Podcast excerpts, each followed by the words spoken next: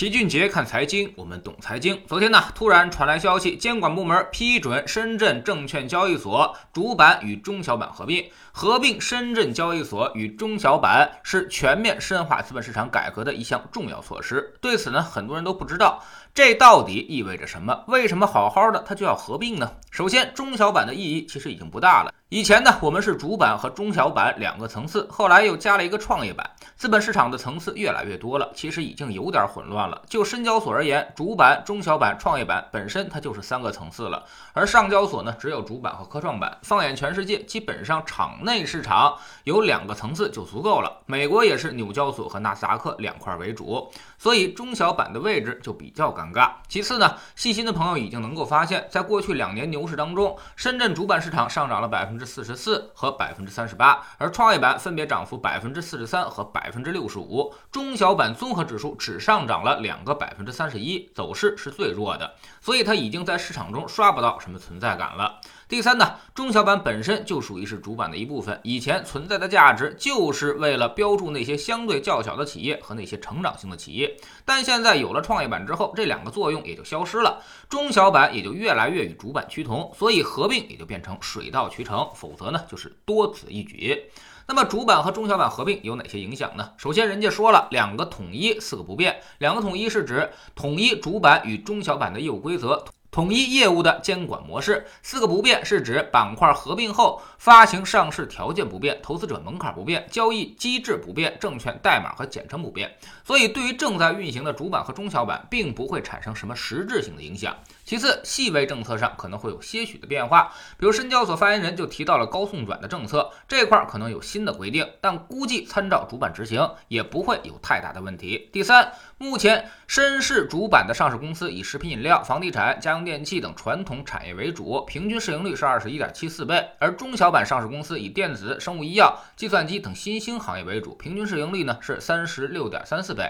二者如果相互融合的话，估值会发生一定的变化，主板拉高。中小板被拉低，但不会影响行业估值本身的变化。合并之后，主板市场仍然采取核准制，所以不会导致市场的扩容，并不会降低上市门槛，依旧维持市场的稳定。第四，要说影响较大的，恐怕就是会调整一些指数了。中小板都没了，追踪中小板的基金就会变得无比尴尬。目前呢，有十二只这样的追踪中小板的基金，不过总规模已经小得可怜，就只剩下了三十三个亿。目前呢，这些基金可能会面临着转型甚至清盘的风险。那么对于投资者来说，如果你手上的基金有明显的中小板字样，最好还是先赎回来为好。第五，主板和中小板合并之后，创业板的风格就会更加明显。就好比家里本来有两个孩子，老大呢已经可以出去打工了，现在家里就剩一棵独苗了，而且这个孩子还很有出息，已经考上了重点大大学，正在跟隔壁家上海的孩子竞争。所以未来深圳的重点必然放在创业板上面。这次合并中小板本身就是要给创业板让路的意思，在主板上，他无论怎么努力，已经不可能干得过上海了，所以必然会毕其功于一役。创业板。绝对不能输，未来会把所有的好企业都放在创业板上去发展。如果让老齐来选，相对科创板来说，我其实更看好创业板的发展的，因为相较而言，全国最大的创新中心就在深圳，这里有着得天独厚的企业资源，也是高科技产业链的聚集地，守着粤港澳大湾区，未来对标的可就是旧金山的硅谷，所以深圳已经是势在必得。上海这个地方呢，还是相对传统的，搞主板有着不可撼动的优势，但是创新能力确实是不如深圳的，人口也没有深圳更年轻，所以上海、杭州为代。表的长三角地区未来的功能定位就是金融中心，也就是它要对标纽约，所以上海做成纽交所，而深圳做成纳斯达克的可能性更大。就目前而言，科创板确实有点雷声大雨点小。自打创业板也注册制改革之后，科创板就没什么优势了，企业质量本身也不高。好不容易来了个中芯国际，以为会成为标杆，没想到上演了一出宫斗剧，现在都快创出新低了。后来呢，又叫来了个蚂蚁助阵，结果临上场之前就被枪毙了。所以科创板现在有点不伦不类，好企业并不在科创板这一边。反观创业板，宁德时代、金龙鱼、迈瑞医疗，这都已经是五千亿以上的企业了。一个板块、一个交易所能否干得成功，其实并不在它能够有多好的政策支持，上市多少家公司，重要的呢是它能不能孕育出伟大的企业，为投资者赚到成长的钱。纳斯达克之所以风头盖过了纽交所，就是因为它培养出了那几家巨头。这几家公司目前在标普五百中也能占据百分之二十五的权重了，已经基本代表了美国经济。那么就现在来看，显然创业板更接近成功，而科创板这边呢，还需要进一步的喂奶才行。关键是这些奶还不怎么给力。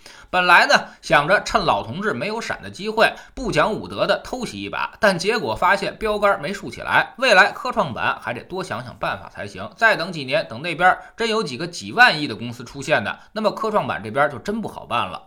所以，我们还是以创业板的配置为主，科创板暂时先看看热闹就行了。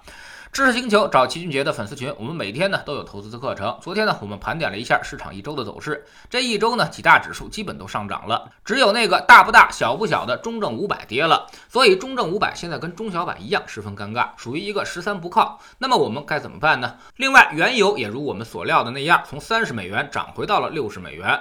那么我们为何又说这是一次失败的抄底呢？究竟问题在哪儿？下次遇到这种情况，我们又该怎么办？现在原油又该如何处理？我们总说投资没风险，没文化才有风险。学点投资的真本事，从下载知识星球找齐俊杰的粉丝群开始。新进来的朋友可以先看星球的置顶三，我们之前讲过的重要内容和几个低风险高收益的配置方案都在这里面。知识星球老齐的读书圈里，我们正在讲刻意练习这本书。昨天我们说到了，每个人都会在日常工作和学习中给自己设限，总认为自己没有天赋，要不呢就盲目崇拜努力，总觉得使傻力气就能获得成功。但真相往往比这个要残。酷的多。如果你的训练方法不对，你永远就不会进步了。那么，到底该如何进行刻意练习呢？下载知识星球，找老齐的读书圈，每天十分钟语音，一年为您带来五十本财经类书籍的精读和精讲。您现在加入之前讲过的一百九十多本书，全都可以在星球的置顶二找到快速链接，方便您收听收看。读书圈学习读万卷书，粉丝群实践行万里路，各自独立运营也单独付费，千万不要走错了。苹果用户请到老齐的读书圈同名公众号里边扫描二维码加入，三天之内不满意全额退款，可以过来体验一下。